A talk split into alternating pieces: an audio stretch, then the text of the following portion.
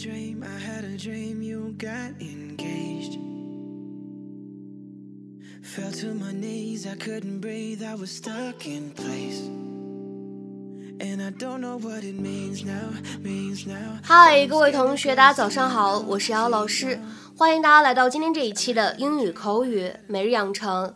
今天的话呢，我们来学习这样一段话，来自于《摩登家庭》的第二季第十七集。Claire, I don't think you're grasping the magnitude of this package valued at over $250. Claire, I don't think you're grasping the magnitude of this package, valued at over two hundred and fifty dollars. Claire，我觉得你没有意识到这套服务的价值，这可值二百五十多美元呢。Claire, I don't think you're grasping the magnitude of this package, valued at over two hundred and fifty dollars. Claire, I don't think you're grasping the magnitude of this package, valued at over two hundred and fifty dollars. 整段话当中呢，我们来看一下这样的几处发音技巧。首先，don't think 出现在一起呢，会有一个不完全失去爆破。我们呢一般来说会读成 don't think，don't think，don't think。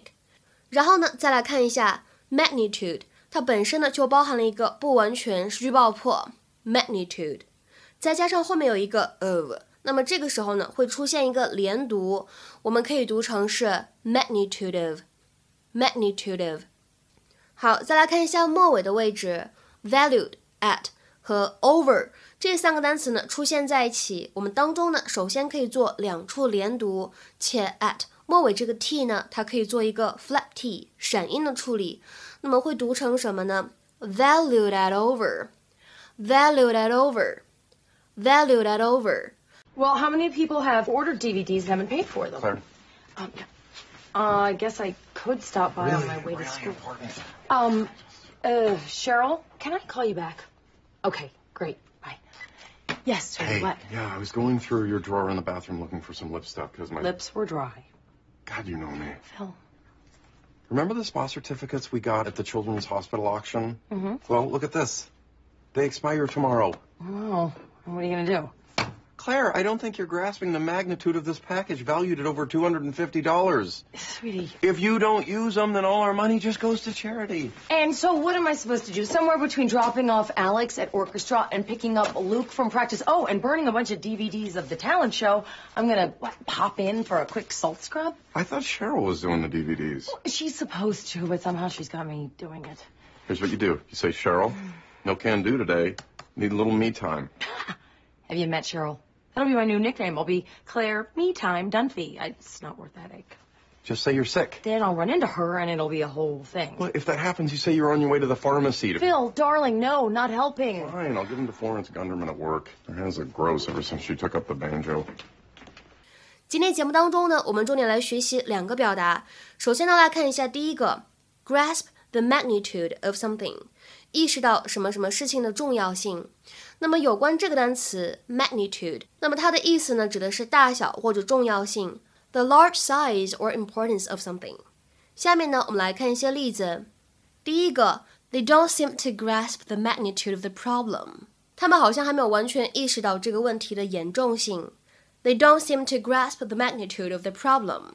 在这句话当中呢，你完全可以使用 realize 来替换 grasp 这样一个动词，完全 OK。再来看一下第二个例子，We didn't grasp the magnitude of the task we were facing。我们那会儿并没有意识到我们即将接手的任务有多重要。We didn't grasp the magnitude of the task we were facing。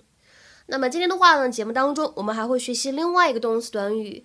先来看一下这样一段台词 I'm gonna what, pop in for a quick salt scrub.：I'm gonna what pop in for a quick salt scrub。我得跑去快速做个预言磨砂吗？在这里呢，我们来学习一下动词短语 pop in 它的用法。它的话呢，在口语当中一般来说指的是 come somewhere, usually a person's home, for a brief or casual visit，或者 come or go into some place, such as a store, shop, etc. for a moment，就是去某一个地方短暂拜访这样的意思。下面呢，来看一些例句。第一个，If you're ever in town, you and your girlfriend should pop in。如果你有空来镇上的话，带着你女朋友来我家坐一坐吧。If you're ever in town, you and your girlfriend should pop in。再比如说第二个例子，I just need to pop in at the office to see her, but I won't be staying there all day。我得去一趟办公室看看她，但是呢，我也不会在那边待一整天。I just need to pop in at the office to see her, but I won't be staying there all day。 再比如说下面这个例子，Let me pop into the bakery for a minute。我得去一趟面包房，很快回来。Let me pop into the bakery for a minute。再比如说，看最后一个例子，I have to pop into the drugstore for some medicine。